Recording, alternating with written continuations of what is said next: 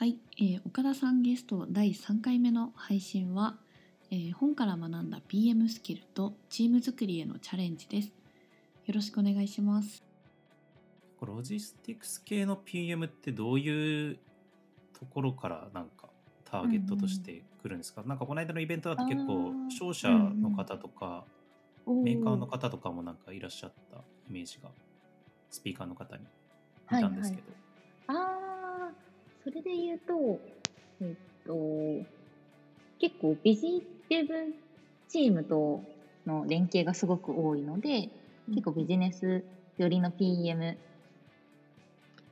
あビジネス寄りのスキルがすごく求められるみたいなのはあります。やっぱりヤマト、ヤマトさんとか日本郵便さんとかと新しいサービス提供するときに、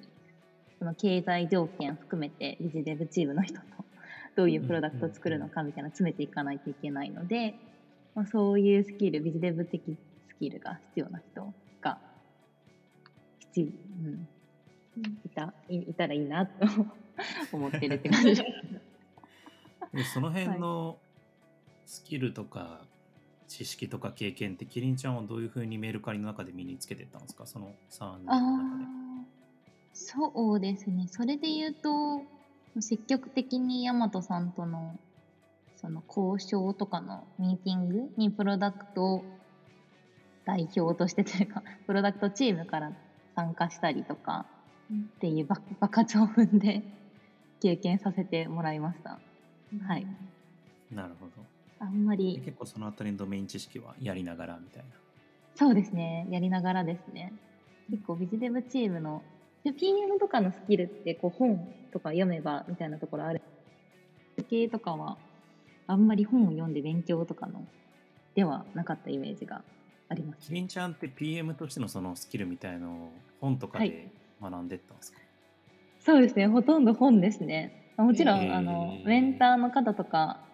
なんか場面場面で困ったら、すごいいいいろんなすごい人がいるので聞くとかはありますけど、体系的に学ぶ機会みたいなのがそのさっき言ったみたいに研修とかが全然なかったので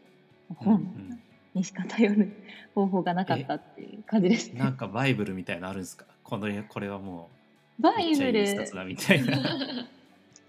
バイブルはそうですね。結構私って実務よりよりかはなんかこうマインドが PM としてマインドを強く持った方がいいみたいな宗派にいるんですけど、はい。それで言うとインスパイアードをめっちゃなんだろうな、私のバイブルとして横に置いてます。今横に置いてるんですけど、たまに横に置いてます。どういうところが一番いいんですか？ああ、すごい難しいですね。なんだろ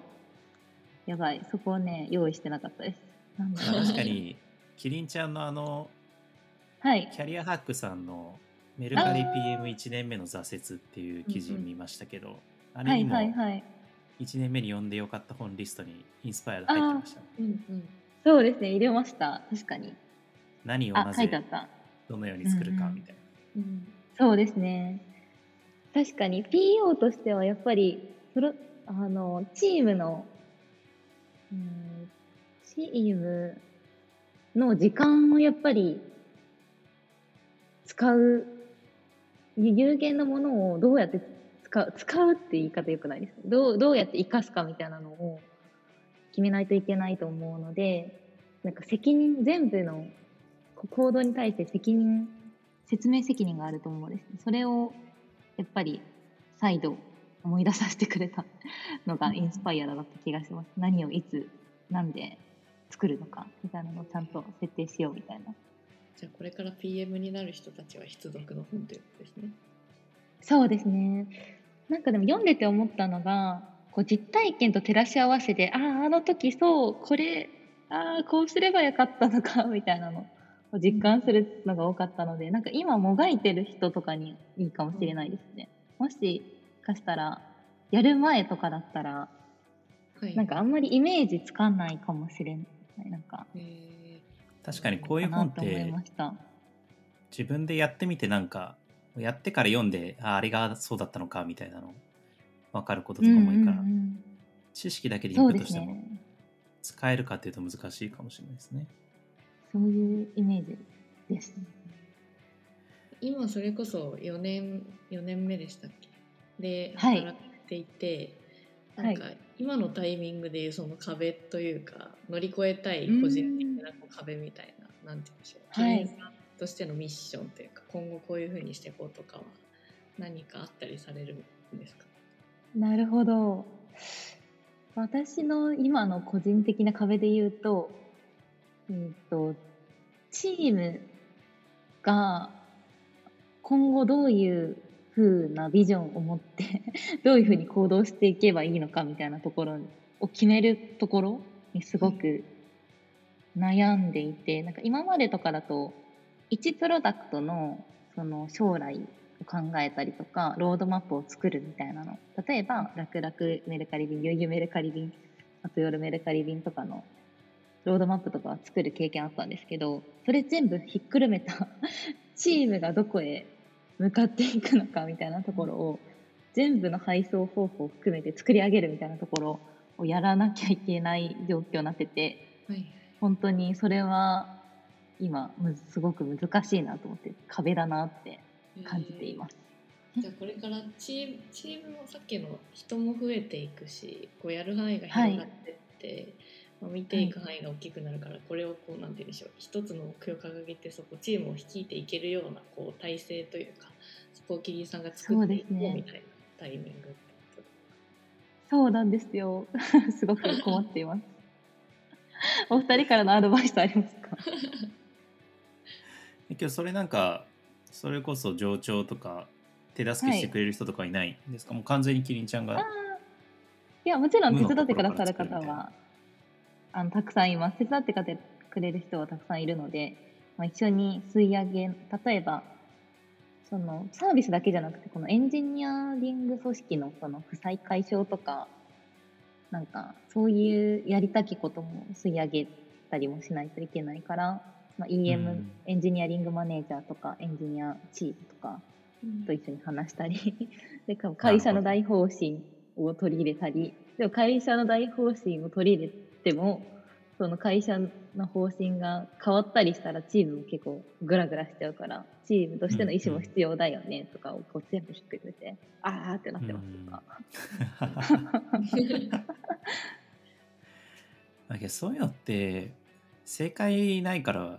難しいっすよね。なんか絶対にこれだっていうのがあるわけじゃないから、なんかどっちかっていうとだからはい。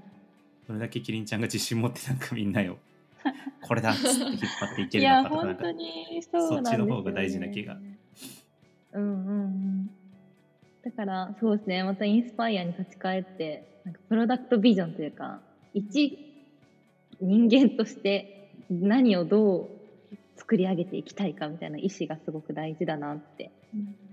ちょうど反省していたところでした、はい、意思めっちゃ大事ですよね PM としての。うん。どうしたいかみたいな。普通にユーザーさんだって無限にいっぱいいらっしゃるしなんか PM が想定した使い方するかどうかも分かんないし、なんか結局、うんうん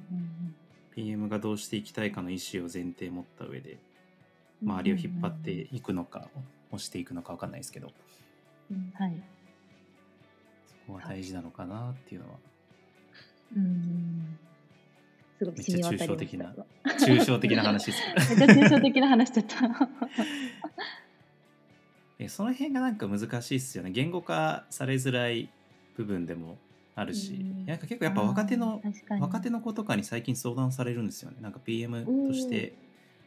活躍成長するにははい。どうしたらいいんですか？みたいな。で、うんうん、どうしたらいいんですか？キリンさんそのこれまでの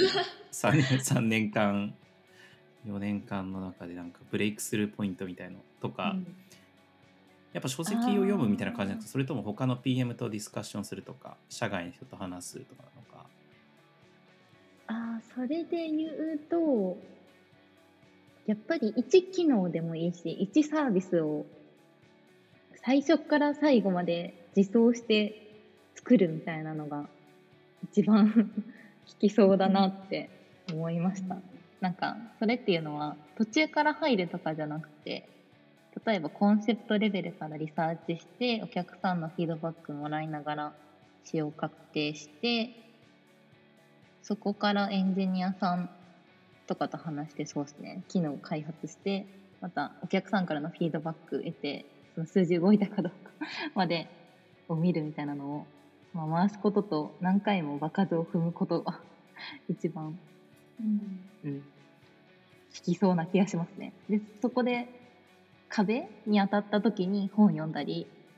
困ったら上のあの上の人とかメンターの人に聞いたりビジネブの人に聞いたりとかやっていく。うんうんうん確かにまあ機能の大小にかかわらずなんかプロセスを一通り自分で自分の頭で考えて回していくっていうのはすごい大事ですよね。そうですね。